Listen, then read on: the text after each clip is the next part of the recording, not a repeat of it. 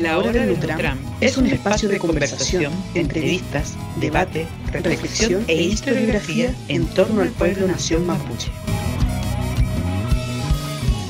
Prepara el agüita y el mate porque ya comienza la hora del Nutram.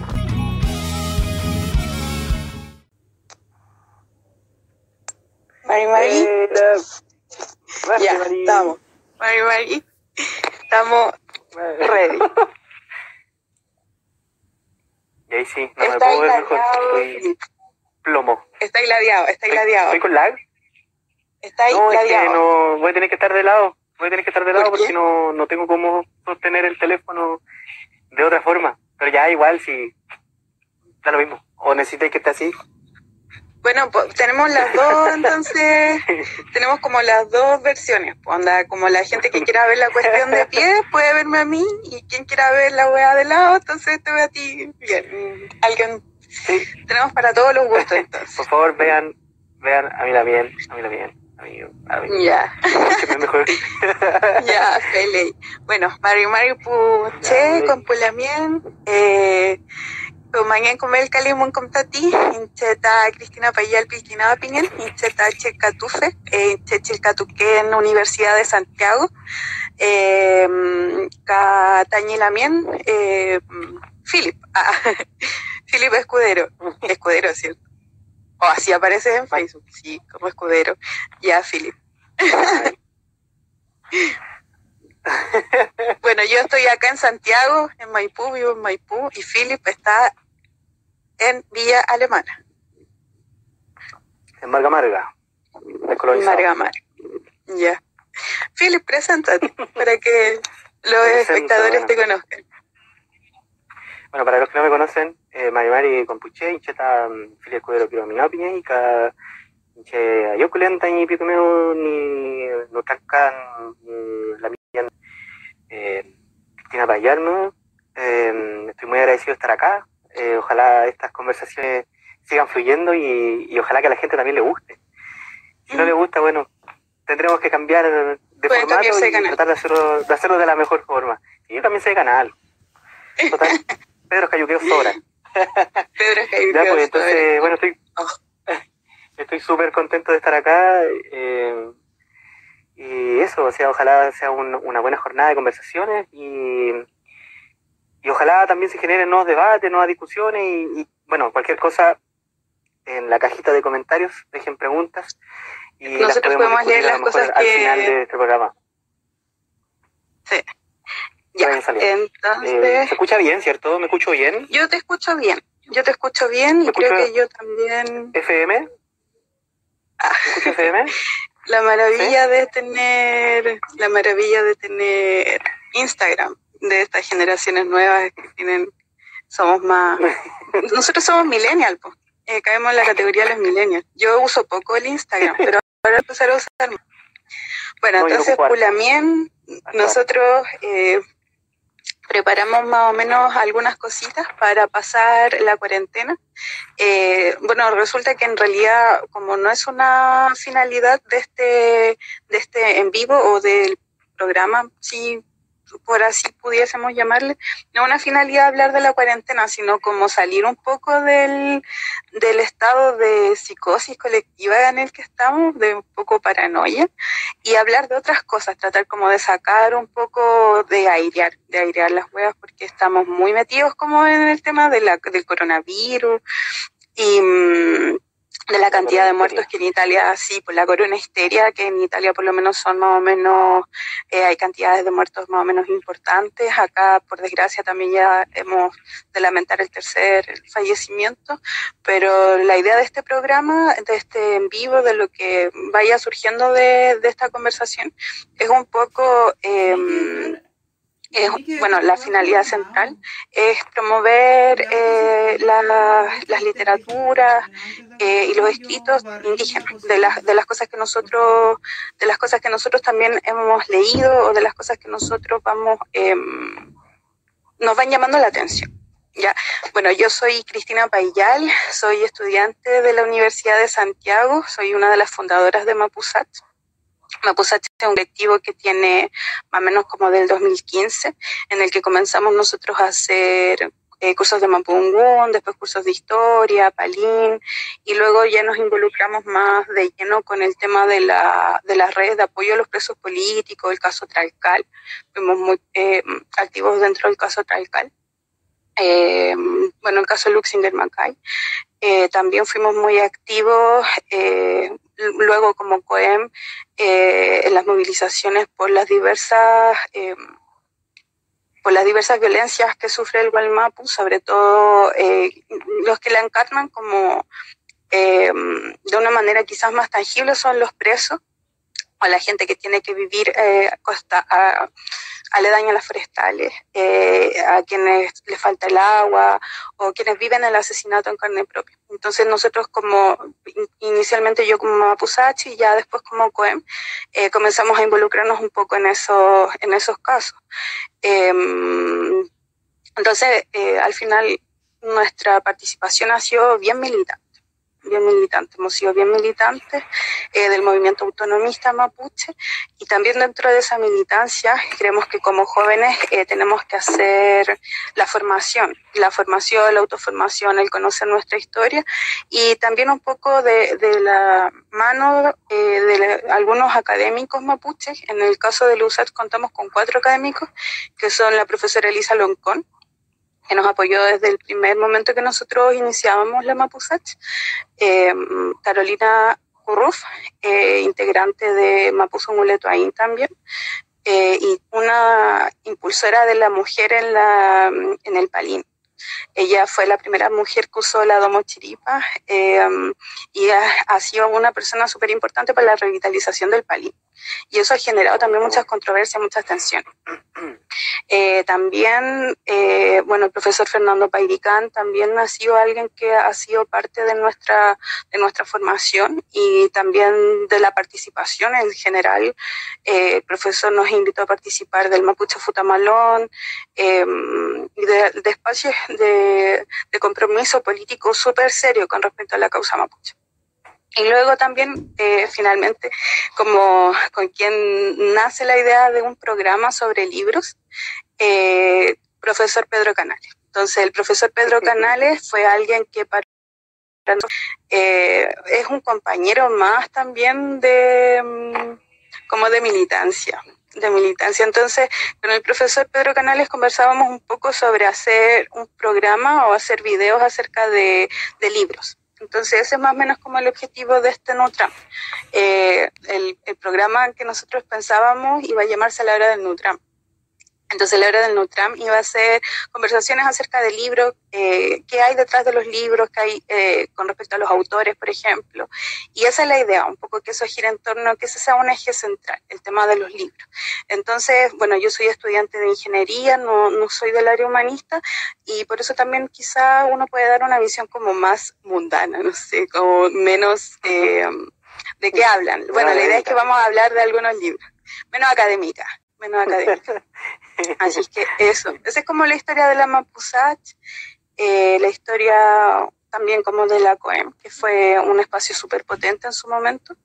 Eh, la COEM mmm, levantó movilizaciones de manera súper fuerte, súper importante. Yo creo que jugó, yo creo que como COEM nosotros jugamos un, un papel importante. Eh, fuimos, fuimos más un grano de arena para el estallido social fuimos, eh, yo creo que pusimos una roca más o menos importante eh, como en temas de movilización, porque nosotros éramos los que levantamos mucha movilización en Plaza Dignidad y movilización sin, sin permiso en el fondo. Entonces, eh, por ese lado igual fue interesante como eh, un proceso como de, de, de, agitación que nosotros hicimos previo como al estallido social. Así es que esa es como la historia de la Mapusach y, y viene la historia de la Pelle bueno, ahora viene Pelle Pellén. Pelle Pellén nace a finales de 2017. Es una idea que, que nace por parte de mi también y mi hermana, la verdad, a esta altura de la vida, María Juliet. Y y bueno, nace en relación también al artículo publicado en el año 98 de Pedro Canales Tapia, ¿cierto? Que es un líder para muchos acá y, y el contexto habla de, de escuela chilena en contexto mapuche, integración y resistencia en 1860 y 1950. Eh, se estaban celebrando los 20 años para el año 2018, que fue cuando se hizo la primera jornada de, de historias, con eso al final, historias eh, Pelle historias mapuche, eh, donde lamentablemente el profesor Pedro eh, Pedro Canales no, no pudo estar presente por razones familiares, y aún así igual se llevó a cabo. Bueno, durante el año 2019 hicimos lo que se llama jornadas itinerantes em, de historia mapuche en escuela, ¿cierto? Siempre nuestro trabajo fue abocado hacia la escuela, que para mí lo personal la escuela es donde nacen siempre las primeras militancias. Y, también tuvimos siempre la, la, suerte de encontrarnos siempre, siempre. Por lo menos estoy hablando en mi caso. Siempre cuando eh, hacíamos talleres con gente, con peñi chiquititos, ¿cierto? Pichiqueche, mapuche, chicatufe, mapuche. Y, y obviamente con una idea totalmente colonial de lo que es ser mapuche, porque ellos no eran los mapuches, sino que mi abuela, mi padre, mi tío, mi mami, mis primos, entonces estaba también esa idea de yo no, yo no lo soy porque ellos lo son. Entonces, siempre establecer esa barrera con la otra edad enraizando también todo este, este entramado de cosas que ocurrieron entre el 2018 y 2019, que fue mm, el periodo grande y prolongado que tuvimos de trabajo con Pelle y Pellén.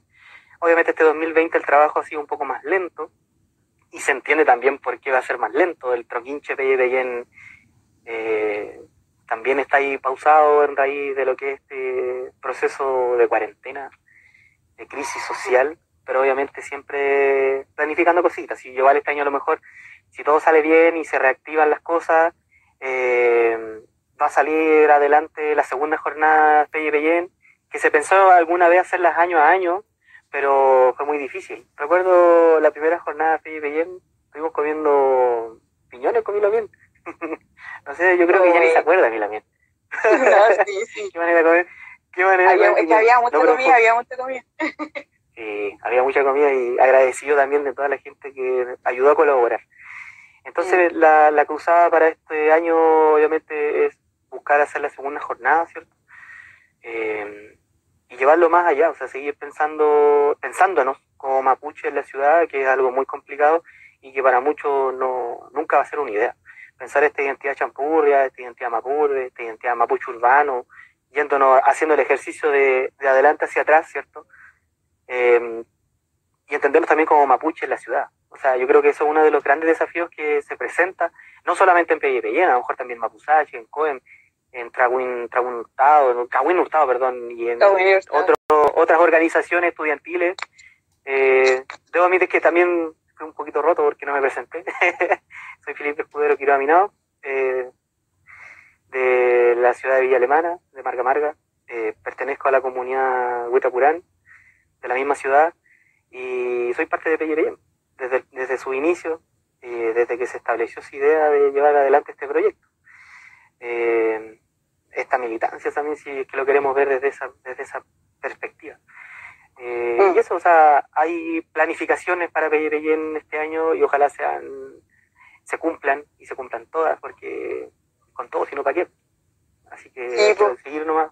No, un espacio, espacio importante, Pelle Bueno, yo, igual un poco cuando fueron esas primeras jornadas de historia, pasó que eh, yo recuerdo que, que, la Mari decía, bueno, acá la historia mapuche tampoco la pesca mucho dentro del departamento de historia de la universidad.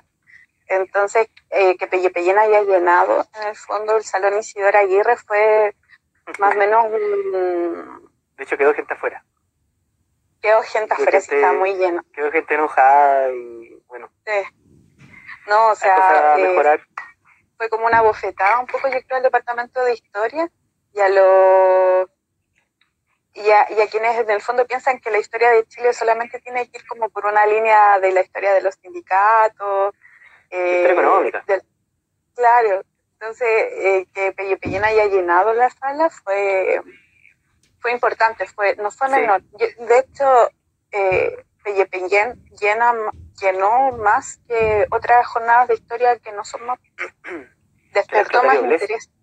La explotaría por dar un ejemplo. Ah. yo estuve ahí y que expusimos frente a cuánto, 15 personas y de las 15 personas 10 venían con nosotros, entonces. Mm, Y las demás eran los organizadores, entonces era muy poca gente la interesada en esa jornada y vale algo súper fome para la Escuela de Historia de Lusach. Bueno, también tenemos que entender que Pelle Bellén ya, Pelle no es parte de Lusach, sino que Pelle Bellén es autónomo, autosustentable ah, y esas cosas autonomistas. Sí, hay que pensarlo así porque no depende, no dependemos eh, del Departamento de Historia de Lusach, sino que dependemos de nuestra fuerza de trabajo. Sí. Dependemos de nuestra fuerza de trabajo hablando de forma marxista. Así que y, que o sea, como Pelle se autogestionó totalmente. sí, pues con rifa, con con Sobaitía. con bailable, por ponerle color, con mateada, entonces eh, eh, esos éxitos yo creo que son bastante ajenos al departamento de historia. Y también se debe a que Pelle Bellén, Pelle Bellén es eh, autonomista, autónomo eh, aparte. A lo mejor nació en los patios de historia de Lusach, sí, eso no lo podemos negar, pero también hay gente que no es de Lusach y que también participa en Pelle Bellén. Yo soy Fuera de... claro. ¿Qué, qué temas abordó Pelle Pellén en aquella oportunidad? Abordó temas igual súper como diferentes. Los temas que abordó Pelle Pellén en esa oportunidad. En esa oportunidad, claro, o sea, me recuerdo que estuvo eh, mi peñi Antonio Calibán, Catrileo, hablando de, de, de, su, de sus temas, ¿cierto? Los, tem- los temas de Bupillán, eh, peñi, no sé, pues, el Margarita Ortiz Caripán, hablando, por ejemplo, el tema de la cocina, de su madre, historias muy, muy fuera de lo común de lo que es la historia misma, o sea, las historias desde abajo o la historia desde los bordes, ya que no estamos adelantando lo que viene para más adelante. Esa Mm. historia que no es considerada dentro de la historia, que no es considerada dentro del, de lo que es la, la historia oficial, ¿cierto? Una historia que se mantiene Claro. en los márgenes, como diría Pedro Canales, con los Pelle Pelle y Como con los Pedro. Sí, o sea, sí, o sea, hoy día va a quedar con la oreja bien coloradita mi Pucha, el profe. Así que, Bueno, eh, como de, una vez más como comentar que el programa nace, un- o sea, con el profesor Pedro Canales eh, teníamos la idea de hacer un programa. Pero el profe últimamente no nos pesca mucho, entonces lo empezamos. Sí, para pasar un poco Está la cuarentena. cuarentena. Sí, el Está viviendo su cuarentena. concho nomás. Está viviendo su su cuarentena. Sí, su Sí, cuarentena. de su cuarentena y su pater- No, pero está bien. Eh, ya, comentar que, bueno, nosotros hicimos, eh, la- bueno, la idea de estos en vivo son un poco compartir la- los libros que nosotros tenemos, la- la- las lecturas que hemos hecho y recomendar, por ejemplo, bueno, queremos recomendar eh, una página en Facebook que se llama Biblioteca Chilcatúa. Biblioteca Chilcatúa es un fanpage eh, que vamos a postear más adelante y ese fanpage tiene una cantidad importante de libros más o menos buenos, libros más o menos bacanos. Entonces, eh, Libros bacanes, ¿no? Que más o menos. libros más o menos No, buenos libros. Sí, así es que No, mm, libros buenos, libros buenos. lo vamos a postear también acá en el, en el, en el video el fanpage de la biblioteca para que le echen el ojo. Y nosotros también creamos un email. Y creamos el email con el fin de que los estudiantes de humanidades, que generalmente son de historia, empiecen a soltar sus apuntes. Porque eh, entendemos que en esta cuarentena tenemos que aprovechar de leer y de formarnos todo lo que más podamos políticamente, porque se viene el plebiscito en octubre. La idea igual sería eh, apostar quizás a la, a la constitución plurinacional. Eh, Ajá. también podríamos eh, después hacer como alguna entrevista con algún abogado para que nos explique un poco cómo, cómo funciona eso. Eh, y, ¿cómo se llama? Ah, y bueno, generamos un email para que se envíen aportes de libros, de libros que, que se puedan tener en PDF para comenzar a compartirlos y hacer una biblioteca, eh, hacer una biblioteca que podamos una especie de biblioteca comunitaria online. Igual hay eh, algunas em, iniciativas de esa, de esa índole, pero nosotros vamos a recopilar lo que más podamos para, para poder comenzar a comentar libros, lecturas y formarnos, formarnos para la vida, para la militancia, para la nueva constitución, para todo lo que más podamos. Y ojalá también sea un aporte para, para ustedes y, y que también sea entretenido, porque hay mucha gente que le hace el quita a las lecturas porque muchas veces no son, no son muy entretenidas y tristemente los historiadores siempre escriben en fome, entonces igual hay cosas que... Y en difícil. Y en, y en difícil, y en difícil. Hay algunos que no sé qué pasa en sus cabezas, que les gusta escribir en difícil para que nadie los entienda, creo yo. Pero bueno, son detalles. Son, detalles. Pero bueno. Eh, pasando a las recomendaciones eh, de los libros que vamos a comentar. Bueno, yo quiero comentar este libro que se llama Venancio Coñupan. Es un libro de José Ancán. Eh, lo compré en 3.500 pesos en un Filsa y es de Editorial Usach. Yo me acuerdo del precio porque dije, hoy 7 lucas, como que gasté 10 lucas y comprar cuatro libros. Compré el de Clotario Bles, el de Michimalonco, el de Venancio Coñupan y no me acuerdo cuál fue, pero son biografías que hace la editorial Usach. Entonces la editorial USAT saca estos libros pequeños, el libro tiene 90 páginas y habla sobre la vida de Venancio Coñupan. ¿De quién fue Venancio Coñupan? Venancio Coñupan fue un diputado mapuche que también eh, posteriormente fue reelecto y fue ministro de Tierras y Colonización del gobierno del general Carlos Ibáñez del Campo. Entonces, eh, hubo una época que es también quizás como poco conocida, que es la época que Ancán denomina como la época dorada de la política mapuche. Y esa época dorada de la política mapuche fue una, un periodo de la historia eh, que quizás es menos conocido, en el que hubieron una cantidad no menor de diputados mapuche. Eran eh, de familias de loncos que tenían acceso a estudiar en universidades, algunos de ellos abogados, otros profesores, y entre ellos está, está este, este, ¿cómo se llama?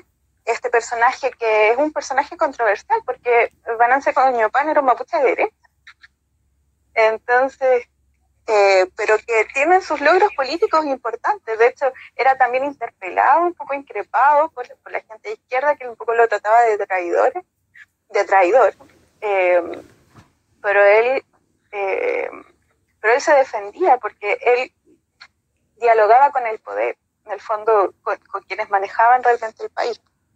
Entonces, bueno, la, eh, la Corporación Araucana, que es este espacio del cual Venancio Coñopan era parte, eh, fue una corporación, tengo los apuntes por eh, que, que, se traza una estrategia política para una estrategia política que, que, mantiene, que tiene resultados igual, que tiene como objetivo la detención del proceso de división de las reducciones, acá no estamos, eh, estamos ¿cómo se llama? posicionando, nos estamos eh, contextualizando como en los años 1940, 1950, bueno, la fase dorada es de 1945 al 1957. Eh, y los objetivos que tenía la Corporación Araucana eran claros, eran la detención del proceso de división de las reducciones. Eh, recordemos que veníamos saliendo de un proceso de ocupación en el que eh, la gran parte del territorio mapuche se pasa al Estado chileno y la, y la, y la población mapuche comienza a ubicarse en reducciones. Entonces, también después de eso hubo procesos en los que continuaba quitando tierras, dividiendo. Y el objetivo, y la Corporación Araucana se para un poco como a decir stop eh, y, a, y, hacer política. Y, esa, y dentro de ese hacer política, eh, los objetivos eran la detención de este proceso de división, la creación del DACIM, eh, que es un poco, yo entiendo el DACIM un poco, sí, como el, el precedente para más adelante, no recuerdo qué, qué institución viene después, pero luego viene la CONADI. En el fondo son como... De, la DACIN a la CONADI. Es, es el, es ah, de la DACIN a la CONADI directamente. Ya, pues. Sí, sí, directamente. Eh, la ampliación de las tierras y mm, la creación de instituciones educativas propias. En esa época ya se estaba, ya se planteaba y ya se, ya se pensaba en, la creación de la Universidad Mapuche, por ejemplo, de universidades o de instituciones, institucionalidades educativas para la gente mapuche. Eh, otro, eh, bueno, el libro del que estamos hablando, el de Venancio Coñepán, otra, otros apuntes que tomé de, de esa lectura, que también me parecen súper importantes, son cómo se veía el rol de la mujer en la política. Y también yo creo que, bueno, Venancio, yo creo que sería un hombre muy fonable en, los tiempos actuales, eh, muy fonable. Porque también era, era con las mujeres. Habían dos hermanas, que eran las hermanas Quintremil.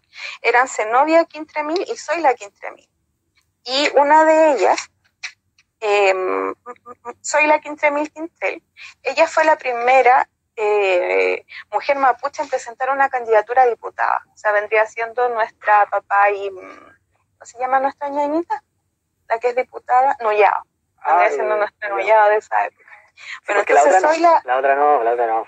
La Leuquén para qué. No, no, no. Nosotros tenemos, tenemos estas dos diputadas que son como bien opuestas.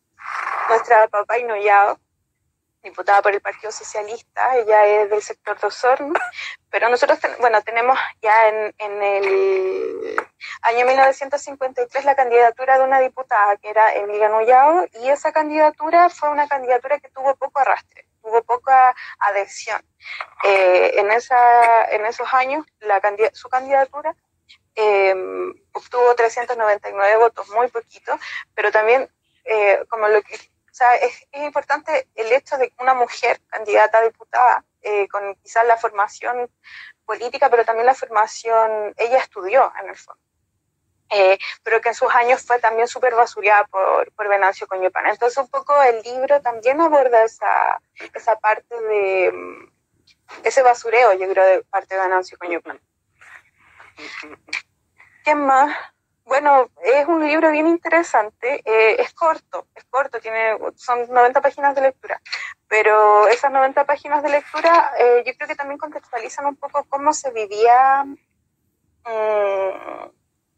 cómo se vivía la política, cómo se vivía la política de esa época, que en el fondo también me parece, tengo esta como sensación de que era esto, estos mapuches, diputados, eh, miembros de la Corporación Araucana muy letrados, en, oposición a, la gente de las reducciones, que en realidad era muy pobre, em, y, eh, muy falta de educación, que no hablaban español en su mayoría. Entonces, ahí, ahí en esa época también hay una, creo yo, como una polarización de la... Eh, de los recursos, no sé, eh, gente con, formación y mucho dinero y mucha formación educativa y gente también muy pobre que, que no tiene acceso a esa educación. Entonces, eh, este libro de José Ancán, editorial USAT, un poco viene a hablar, eh,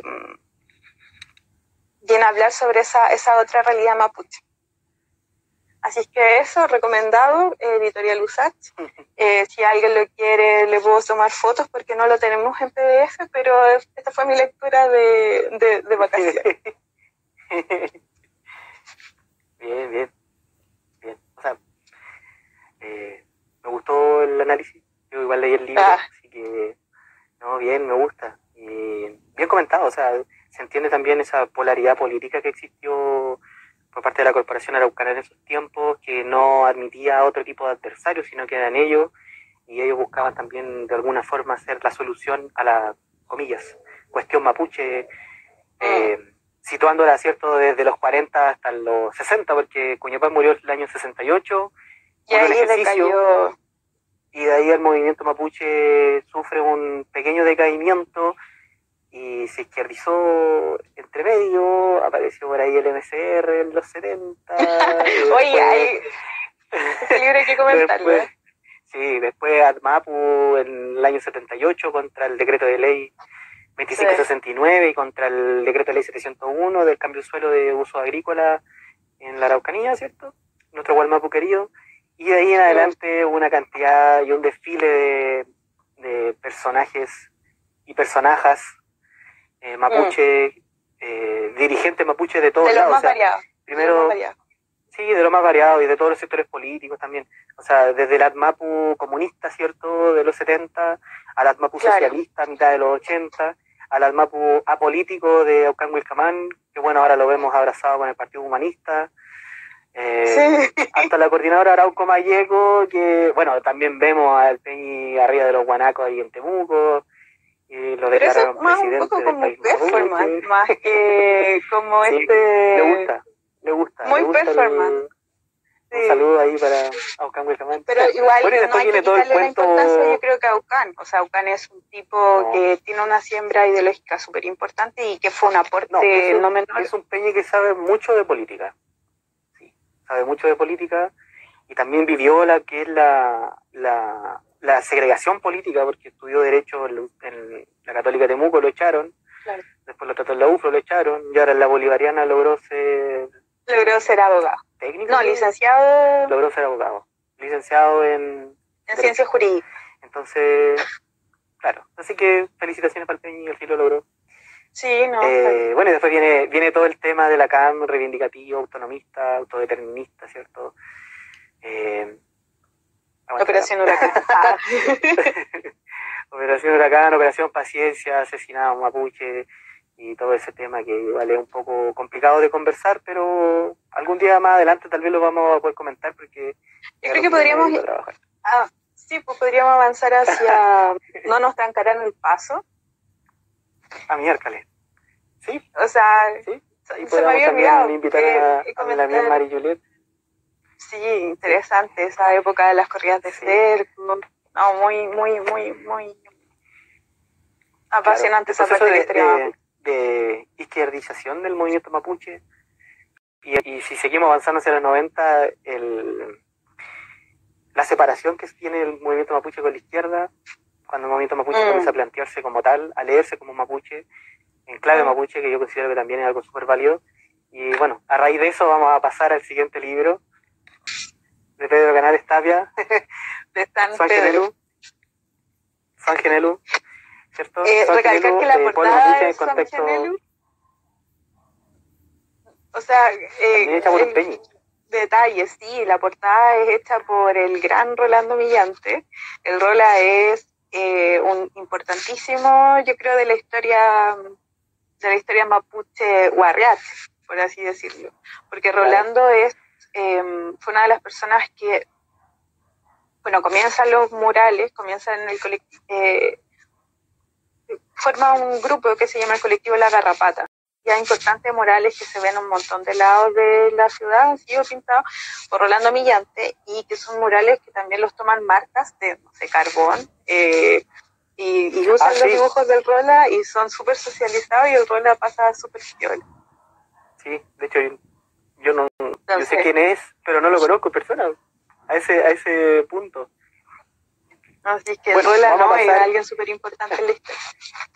Bacán, un, un artista, un artista mm. mapuche, me atrevería a decirlo así. Bueno, vamos a pasar al siguiente mm. libro, ¿cierto? De Pedro Canales Tapia, editor, ¿cierto? San Genelu, Pueblo Mapuche en contexto de Estado Nacional Chileno, siglos XIX-XXI. Yo hice un pequeño, alguna vez reseñé este libro, por ahí por un lejano 2017, y, y ahora hice unos pequeños comentarios. Donde todo era, donde todo era normal. donde todo era normal, donde Chile todavía era Chile. donde Chile todavía era Chile. Nada. Había muchas lágrimas que derramar todavía. ¿Te quedaste pegado? Ya, ahora sí. No, no, ahí me sí. Pues entonces vamos a comentar este libro del gran Pedro Canales. Eh, bueno, San Genelu, eh, un texto editado por el gran Pedro Canales Tapia, ¿cierto? Y es un trabajo en conjunto con historiadores y cientistas sociales.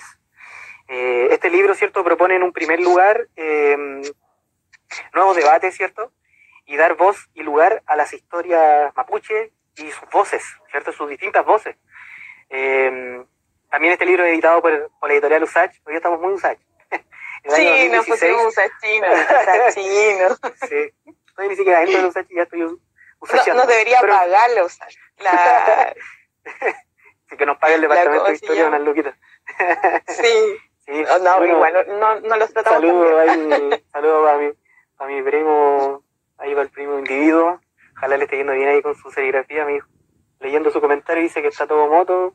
Saludos a Canal y nos quiere harta. Así que ahí No. pasando, pasando, saludo. pasando el saludo ahí para el primo. Bueno, entonces eh, el prólogo de este libro lo hace la lamien Fabiana Nahuelquir, que viene desde el Puelmapu, desde las tierras del país de las manzanas, ¿cierto? Desde Argentina, como se le llama hoy. Y obviamente de lo que ella busca, ¿cierto? En un principio proponer que mm, por medio de los estudios mapuche abrir los surcos. ¿Qué surcos, cierto? Es decir, que estamos aquí y que queremos dialogar. ¿Con quién queremos dialogar? Con la otredad. ¿Con quién queremos dialogar? Con la historia oficial. ¿Con quién queremos dialogar? Con Sergio Villalobos, aunque él no quiera. ¿Con quién queremos dialogar? Con los pequeños Villalobos que habitan en Chile y que de repente uno se los topa en la micro, se los topa en el metro, en la calle, y que tienen sus prejuicios raciales y que tristemente también, ¿por qué no? Dialogar con la escuela. Ya que en la escuela, así como también es la primera formadora, es la primera militancia para algunos, también es eh, la primera que te genera sesgos raciales y es la primera que también te ayuda a apuntar con el dedo al que es diferente, al que es moreno, al que es indio, ¿cierto? Al que es extranjero y así. Entonces, para discutir sobre nosotros mismos, tomando también esa postura desde lo que es Escuchawinca, escribirnos desde nuestras plumas mapuche, volver a escribirnos, eh, este libro consta de tres partes. La primera parte, ¿cierto?, eh, tiene por nombre Debate, epistemolo- epistemologías y enunciados claves. Enrique Antileo es quien abre los fuegos, ¿cierto? Y quien, tomando, ¿cierto?, las banderas de la subalternidad y, y las formalidades de, de su investigación, busca, ¿cierto?, por medio de la investigación social, apuntar y criticar a estos estudios por medio de lo que, por medio de que esto también se, se sigue haciendo en la actualidad, ¿cierto? Como se, es el reflejo auto- de la antropología social y ver cómo también estos estudios afectan a los pueblos indígenas en general y al pueblo mapuche en particular. Esta antropología que, que sigue viendo a los mapuches y a los pueblos también en general, lo sigue viendo como en una vitrina de museo. Es el ejercicio y la crítica basal que hace también el Peñi en, en su texto. Eh, obviamente también denota por medio de la pluma de Munizaga, eh, denota también mucha xenofobia que, tiene, que trae consigo las ciencias sociales. Esa xenofobia heredada del siglo XIX y que se llevó a cabo hasta y que se lleva a cabo en muchos casos hasta nuestros días, porque hay algunos que son reacios a los cambios. Ya en la segunda parte, bueno, también hay que destacar el artículo de Cabrera, Cabrera Yancaqueo, José Luis, que Yo tengo el libro de los derechos. Sí, yo también tengo el libro de él, el Machi Moñén. Del machi. Muy buen libro, muy buen libro. Yo creo que también deberíamos comentarlo más adelante. El pero- texto que habla de él siempre de, de derecho humano y de derecho indígena, que es su fuerte. Ya pasando a la segunda parte, ¿cierto? Que lleva por nombre colonialismo, debates y proyecciones. Eh, tenemos que también seguir destacando que Juan Genelu obviamente es un libro que, que enciende las luces del debate, como diría Pedro Canales en la introducción. Enciende las luces del debate sobre, las, las in- sobre los invisibilizados, sobre los ignorados, ¿cierto? De las páginas doradas, ¿cierto? De la historia de Chile. Esa historia cargada de mentiras y cargada de, de incongruencias. Eh, obviamente esta historia de Chile cargada de- del colonialismo chilensis, que vendría siendo la versión que nos segrega, ¿cierto? El colonialismo chilensis que, que deja de lado a la otredad, a la morenidad, a la marginalidad y a los pueblos indígenas y a, lo y a la mapuchidad, ¿por qué no? Eh, Patricio Macaya, Patricio Macaya, nos lleva al siglo XIX, nos da un pequeño viaje por el siglo XIX en los tiempos de, la, de las misiones capuchinas, o capuchinos, ¿cierto? Y su rol en la escuela. Eh, ese rol, comillas, civilizatorio, ese rol de civilizar al bárbaro. ¿Quién es el bárbaro en este caso? El mapuche, el hijo del onco. Porque, ojo, después de la ocupación, eh, no todos los niños mapuche tenían derecho a educarse, sino solamente los hijos Mm. del onco. Sí. Como el caso de Milamián. En este caso, a lo mejor Milamián hubiese tenido la oportunidad y en mi caso yo me hubiese dedicado al pastoreo. al ramoneo. claro, todo esto al sur del Biobío, el otro Chile, como dirían algunos artistas funados que hay por ahí en el hip hop. Eh, las prácticas, cierto, eh, contraétnicas que hace que hacen lo- lo- las escuelas son prácticas que se siguen repitiendo hasta el día de hoy. Estas escuelas con, con nombres de misiones, estas escuelas con nombres de países, estos Mm. internados alemanes, ¿cierto? escuelas italianas, siguen reproduciendo estas mismas ideas, ¿cierto? Eh, de segregación y de seguir apartándonos, ¿cierto?, de la, de la historia oficial. Seguir apartándonos de, de la construcción del Estado-Nación. Eh, bueno, siguiendo con, con esto, nos vamos al siglo XX, donde Fernando Pairicán propone un estudio sobre la Sociedad Nacional de Agricultura y el impacto político en la cuestión, comillas, cuestión mapuche. Como Podríamos invitar la- al profe Fernando. Sí, también deberíamos invitarlo, aunque creo que cerró su Instagram, pero bueno, son detalles. ¿Por qué no lo acepta? No sé, hay gente que de repente le da por cerrar las redes sociales. Sigo. Ya el siglo XX con la Sociedad Nacional de Agricultura que interviene políticamente y económicamente contra el movimiento mapuche. Eh, aquí también surgen los presos, los presos políticos a, finales de los 90.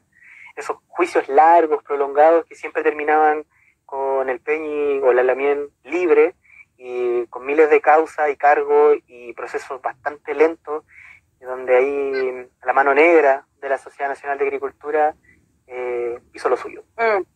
Entonces, entonces, entonces, entonces, Texto importante el que escribe el profe Fernando. sí, es un muy buen texto, yo lo recomiendo. Aparte que con- tengo, me gusta mucho lo que escribe siempre el profe. No, o sea, el profe, el Peñi, porque a mí nunca me hizo clase. Eh, Yo tomé su bueno, clase de cerrando, bar. esta, cerrando este apartado. ¿cierto? Lo terminamos con, con el Peñi Juan Porma. Un saludo para mi Peñi Juan Porma. Gran memetufe y gran historiador. Eh, quien habla de su comunidad, su comunidad José Porma de Nueva Imperial, que hace también una revisión bastante interesante de lo que es la pérdida del Mapuzungún en dos o tres generaciones de su comunidad, haciendo un estudio bastante interesante donde entrevista a sus familiares y donde también entra a, entra en las memorias familiares y comienza a construir su propia historia, porque dentro de eso también es algo que a él le, le afecta directamente porque él no es hablante de Mapuzungún y también en su tiempo su familia tuvo que emigrar a Santiago. Claro. Entonces, más o menos ahí radica el, el segundo apartado de, de este gran libro. Obviamente, como también, para agregar y para poder cerrar esto, el peso colonial que, que vino a interrumpir algo tan importante como es la, el Mapuzungún. Y algo que es tan importante ahora también en nuestros días como es la, la revitalización del Mapuzungún, que cada vez ha tomado mucho más fuerza y lo podemos ver explicitado en muchas obras como por ejemplo las obras que está editando la comunidad de historia mapuche, que trata de integrar en lo que más se pueda, ¿cierto? Lo que es el Mapuzungún, sobre todo en, el- en, el- en los últimos textos que ha editado, como en la segunda edición de La Escucha Winca. Sí, sí, está online. Sí, está online, está en la biblioteca Chilcatufe de Mapuche de la Via Yala, que más adelante le vamos a entregar, Peñi. Y la vamos a... Peñi, Antonio, un saludo para desde esta tierra descolonizada a, a Estados Unidos.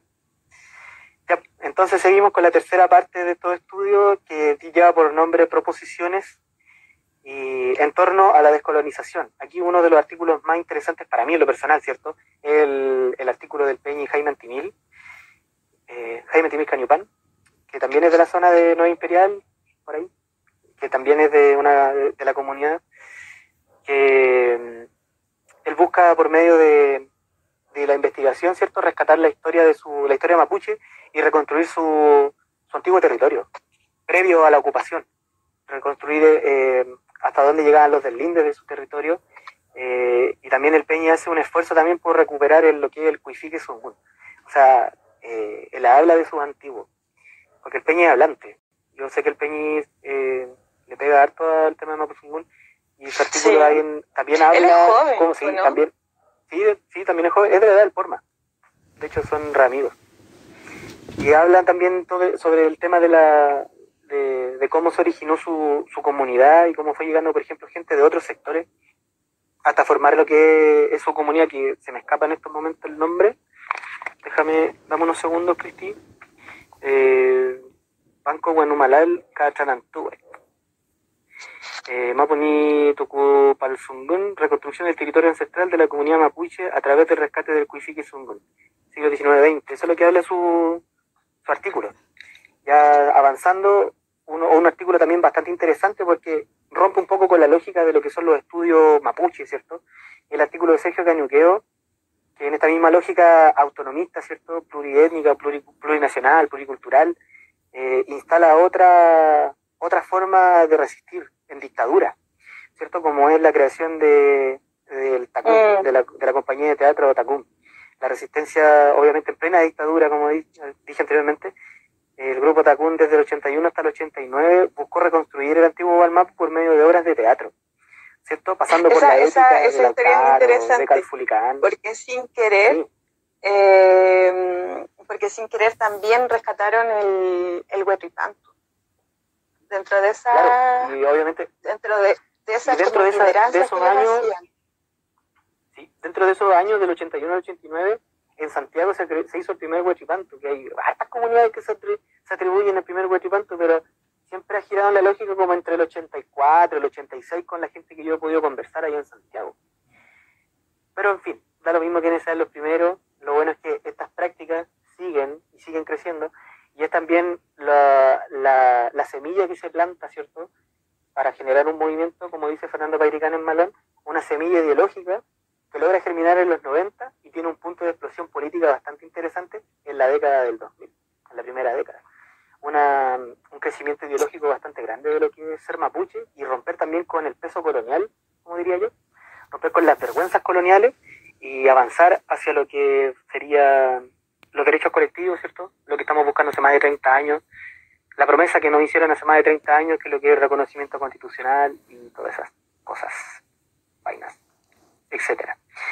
Ya para cerrar, para cerrar, San Genelu propone la descolonización no asumida, ¿cierto?, como una cuestión teórica o como una meta a seguir, sino más bien como un camino o una herramienta del presente para llevar a un futuro un movimiento mapuche totalmente nutrido. Eso sería más o menos mis comentarios sobre este gran libro, Genelu.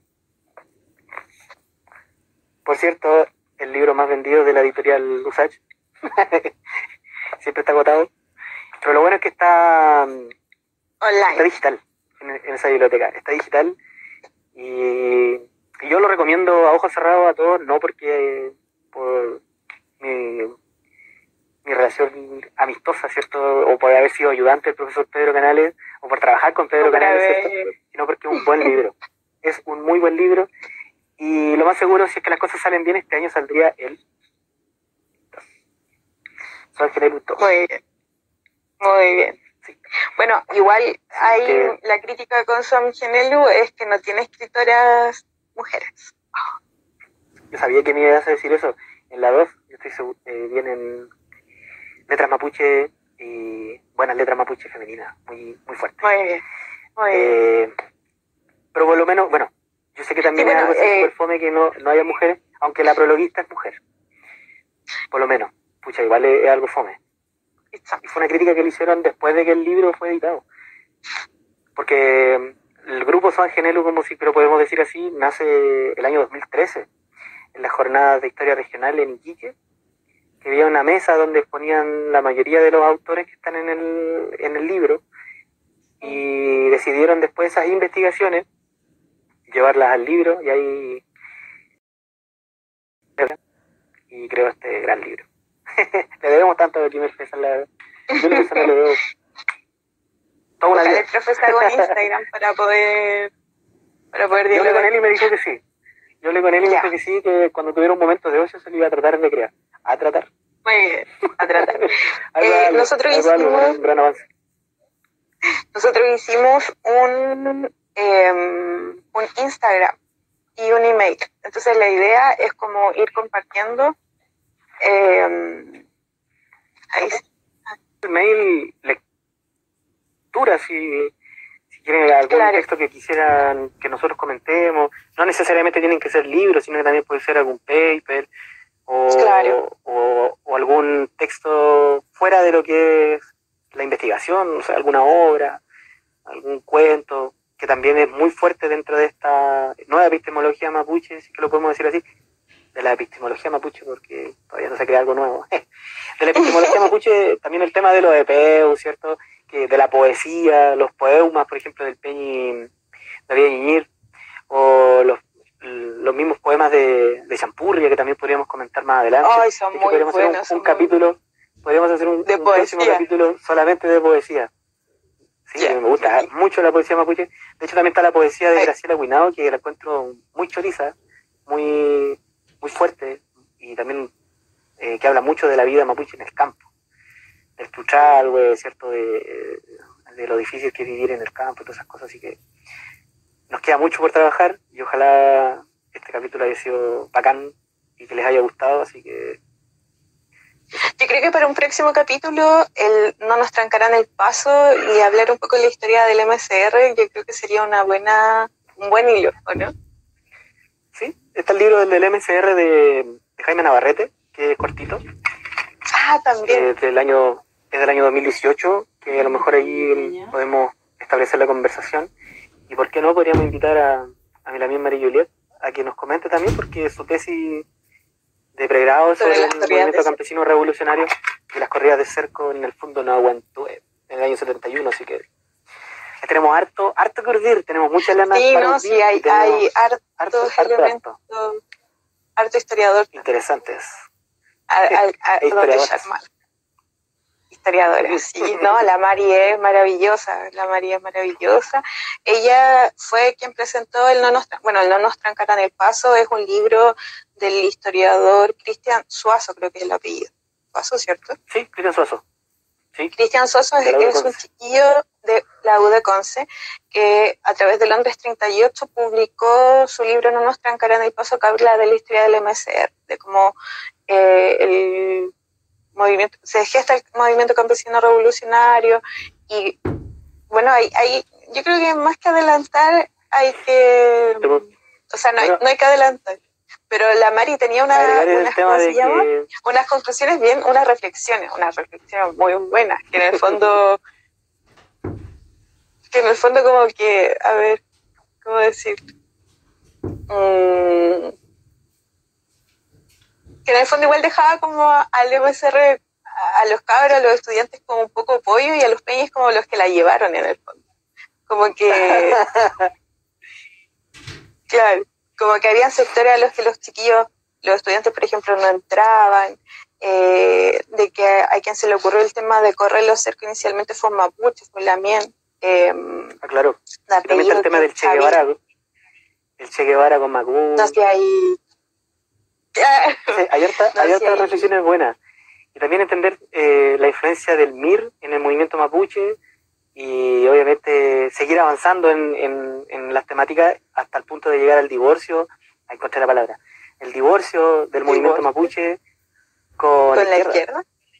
Sí, ¿Tú crees que había un divorcio? Pero es que igual es Sí. complejo, es complejo, porque Sí, hay mucha influencia la de la izquierda izquierda, pero de una izquierda, de una izquierda no partidista. Ojo con ese detalle. no, sí, pues es, o sea, en el fondo es izquierda revolucionaria, onda, pero es que es complejo, porque, Nos van a bajar el video. ¿no? porque todo, porque igual hay mucha ideología de izquierda detrás, pero también hay una crítica que hace el movimiento, yo creo. Eh, bueno, y son, son temas hay- más, más complicados. Sí, obvio que sí.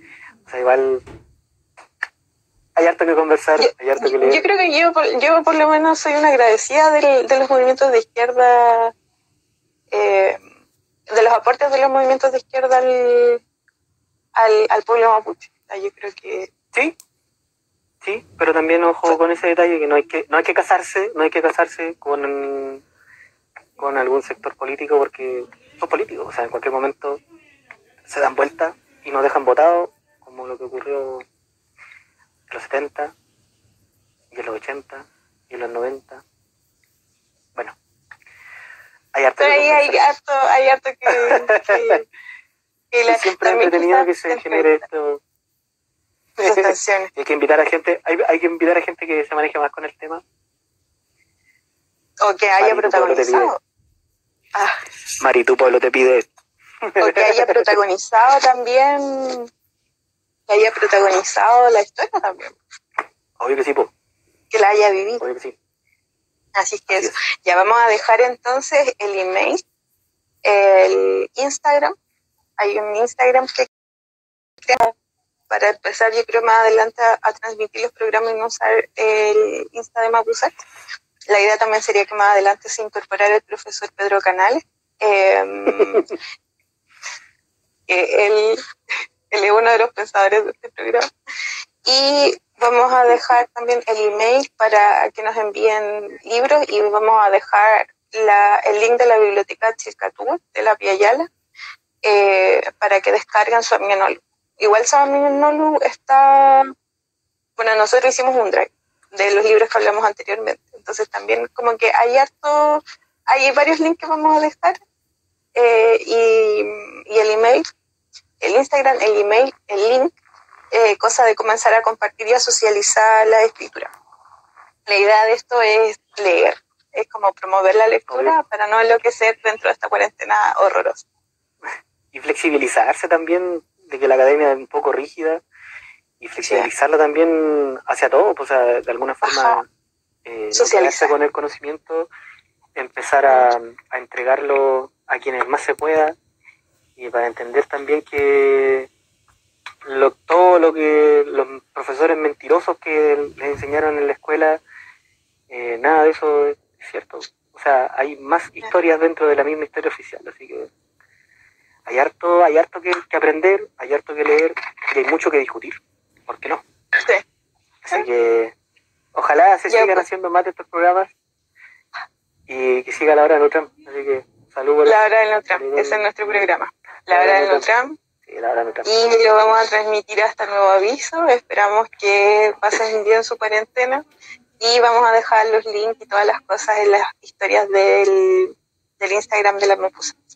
Así que eso, eso sería. Hay que ir ahora a ver la teleserie. Ah. Sigan a nuestros Instagram. Ah, sí, Instagram también. personales y a nuestro Instagram de Laura Nutram. Hay que cambiarle. Laura, sí. Eso. Vamos a dejar todo. Ya. Eh, ley.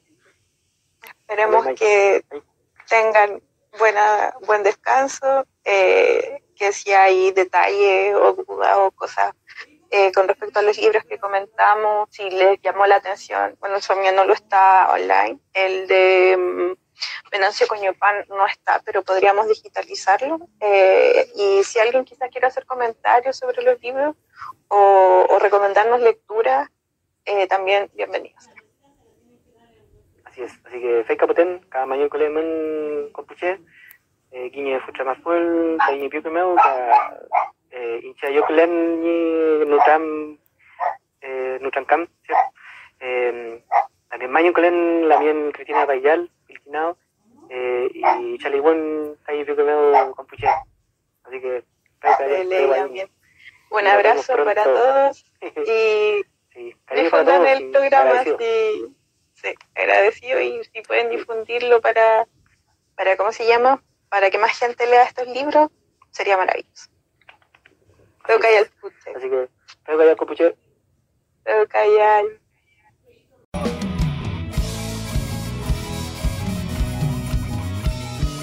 Esto fue La Hora de Trump.